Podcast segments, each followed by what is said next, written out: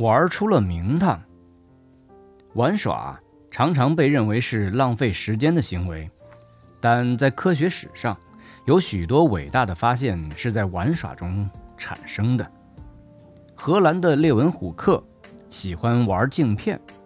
列文虎克的工作是看守大门，并定时到钟楼去敲钟。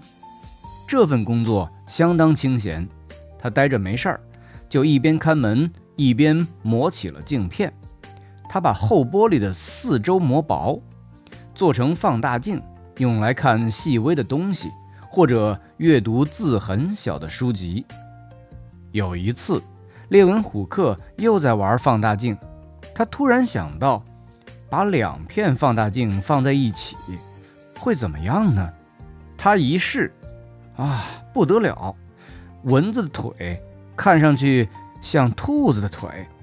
他越玩越带劲，就把一片放大镜固定，让另一片放大镜可以随意调节，这样就做成了一架简单的显微镜。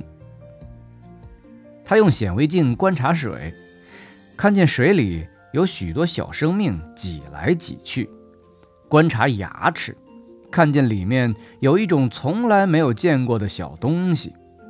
他发现。除了我们平时看到的世界，还有另一个平时看不到的世界，那是一个小人国。小人国里的居民比地球上的居民要多得多。列文虎克玩放大镜，玩出了大名堂。他最早发现了微生物，发现了一个全新的世界。英国皇家学会知道了他的发现。